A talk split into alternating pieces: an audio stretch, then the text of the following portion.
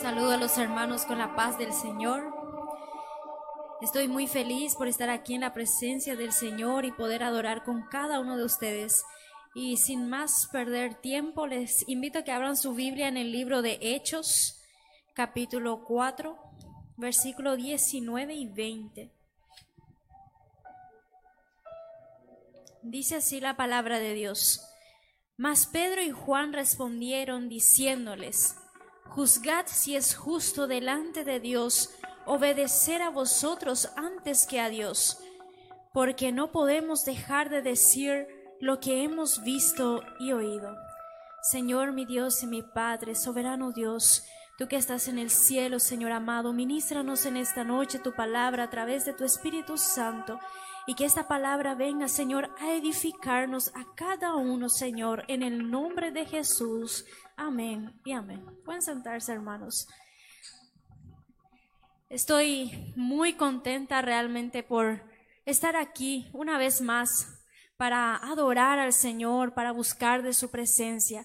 Este pasaje que acabamos de leer comienza literalmente en el capítulo 3 del libro de Hechos en donde ocurre la sanidad de un hombre cojo, donde Pedro y Juan estaban subiendo al templo para orar y ellos vieron a este hombre pidiéndole limosna. Y Pedro, y Pedro le dijo, mirándole a los ojos, le dijo, no tengo plata ni oro, pero lo que tengo te lo doy. En el nombre de Jesús de Nazaret, levántate y anda. Entonces ocurre una sanidad y las personas comienzan a maravillarse por todo lo que estaba aconteciendo, por la sanidad de este hombre, porque dice la palabra que este hombre tenía más de 40 años. Entonces Pedro comienza a predicar lleno del Espíritu Santo y en ese día se salvaron cinco mil almas. Pero el enemigo, como siempre se levanta, se levantó usando a los ancianos, a los fariseos y a los escribas de la época, y entonces agarraron a Pedro y a Juan y comenzaron a interrogarle lo cómo había sanado a este hombre. Y es en donde vemos el discurso de ellos y en donde está aconteciendo esto. Y Pedro le dice, mas Pedro y Juan respondieron diciéndoles, juzgad si es justo delante de Dios obedecer a vosotros antes que a Dios, porque no podemos dejar de decir lo que hemos visto y oído. Es lo que acabamos de leer. Y yo puse por tema de esta predicación fidelidad en esta generación. Realmente me tomó por sorpresa la, petición del pastor Leonardo en esta tarde.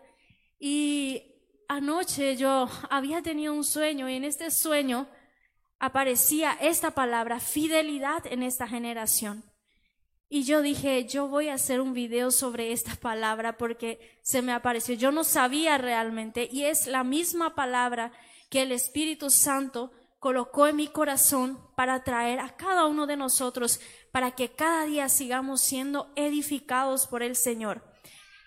Eh, vamos a ver que Juan y Pedro no se intimidaron ante la la reprienda de los sacerdotes, de los escribas, de los fariseos, sino que ellos, a pesar de eso, ellos se mantuvieron fieles a los que creían, a lo que creían, a los que ellos habían oído, a lo que ellos habían visto. Ellos se mantuvieron firmes en eso. Por eso debemos también nosotros ser imitadores de ellos.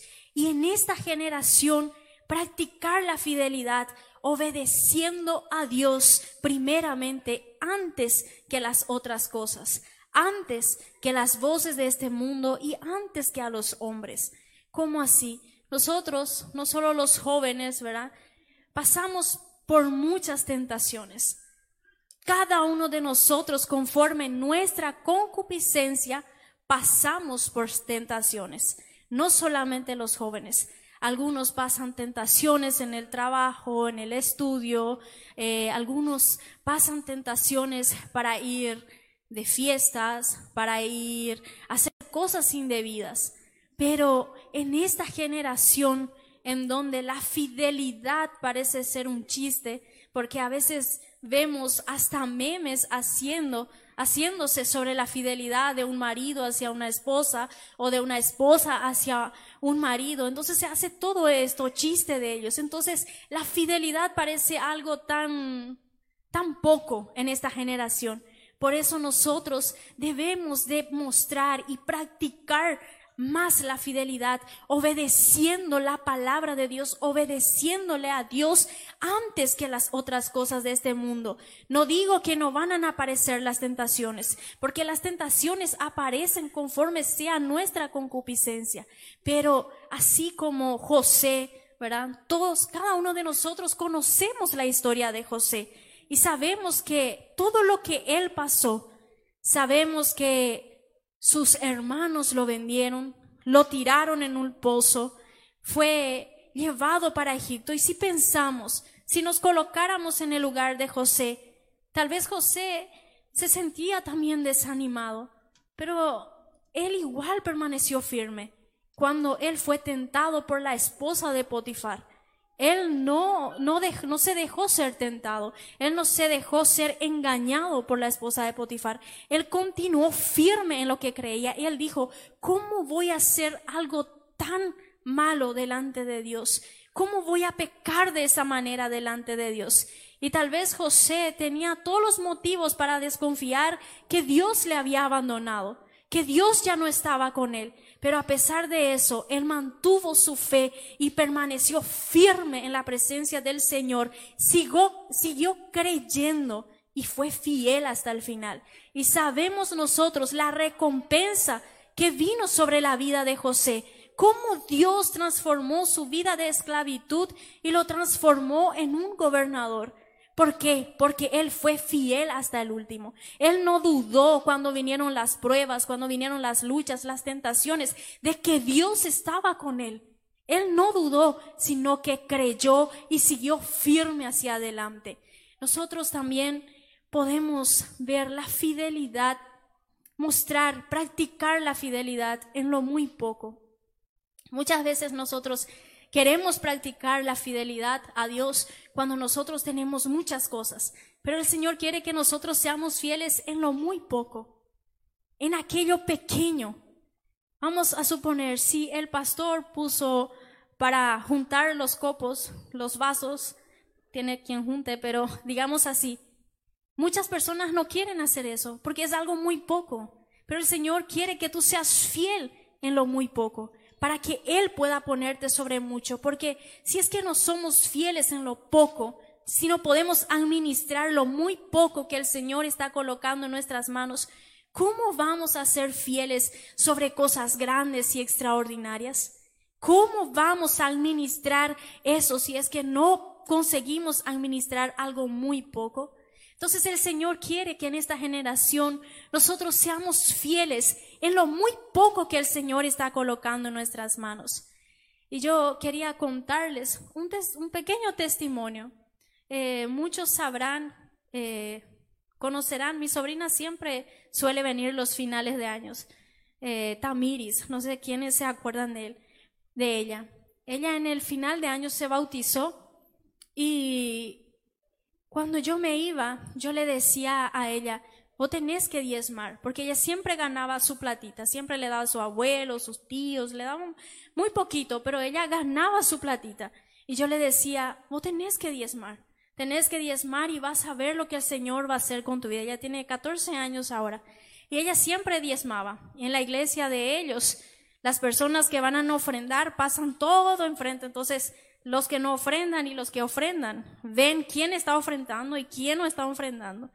Y después se quedan los que diezman.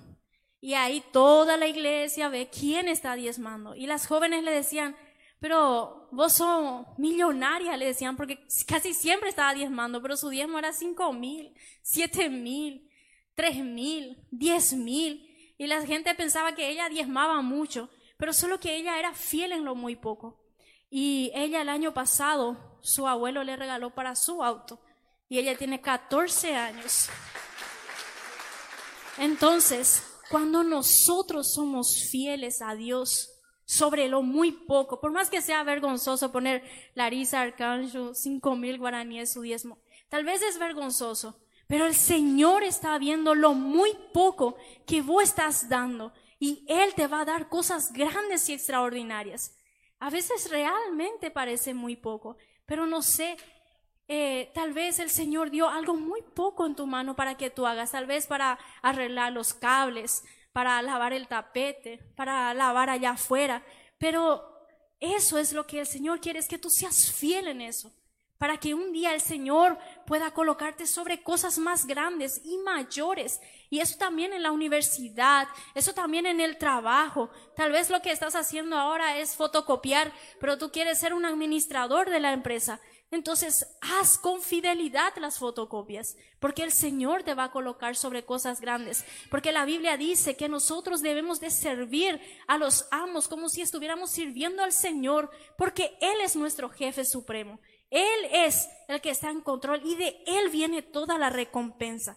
Y cuando nosotros somos fieles, acontece lo que dice en el versículo 20, porque no podemos dejar de decir lo que hemos visto y oído el que es fiel anuncia lo que vio y oyó, así como Pedro y Juan no se cansaban de anunciar, por más que las luchas venían, por más que ellos no solo eh, conseguían eh, ser reprendidos, sino que también ellos estaban siendo golpeados. Hasta lo último estaban siendo intimidados, pero ellos fueron fieles al Señor. Ellos continuaron fieles hasta lo último. Y si nosotros continuamos fieles al Señor, el Señor nos dará la recompensa.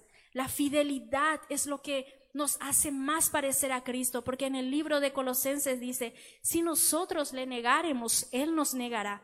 Pero si nosotros fuéramos infieles, Él es fiel, porque Él no puede negarse a sí mismo. Y cuando nosotros mostramos fidelidad, nosotros nos estamos pareciendo a Cristo, estamos pareciéndonos a Dios. Y en esta generación lo que Dios quiere de nosotros es que nosotros seamos fieles. Porque esto es lo que quiere el Señor, que nos parezcamos más a Él. Porque Él, en la última hora, hasta el último momento, Él fue fiel. Él no dejó la cruz porque le dolía eh, los golpes. Él no dejó la cruz porque tenía miedo, digamos así. No, Él fue fiel hasta lo último. Y si nosotros somos fiel hasta la muerte, ciertamente nuestra corona nosotros vamos a ganar allá en el cielo.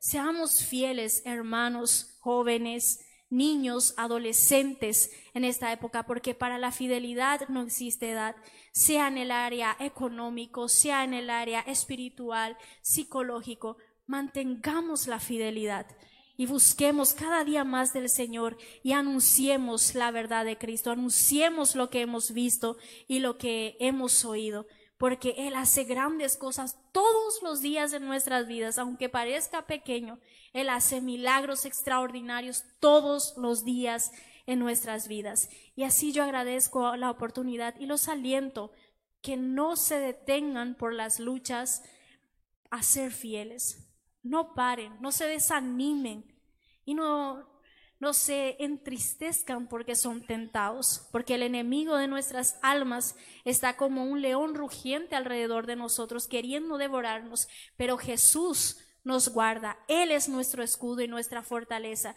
y su gracia nos basta porque su poder se perfecciona en nuestras debilidades. Entonces, sigamos fieles. Eh, copiando al Señor, siendo imitadores de Él en su fidelidad. Y así agradezco la oportunidad en el nombre de Jesús. Aleluya. Que el Señor pueda bendecir, diaconisa, hermana Ruth.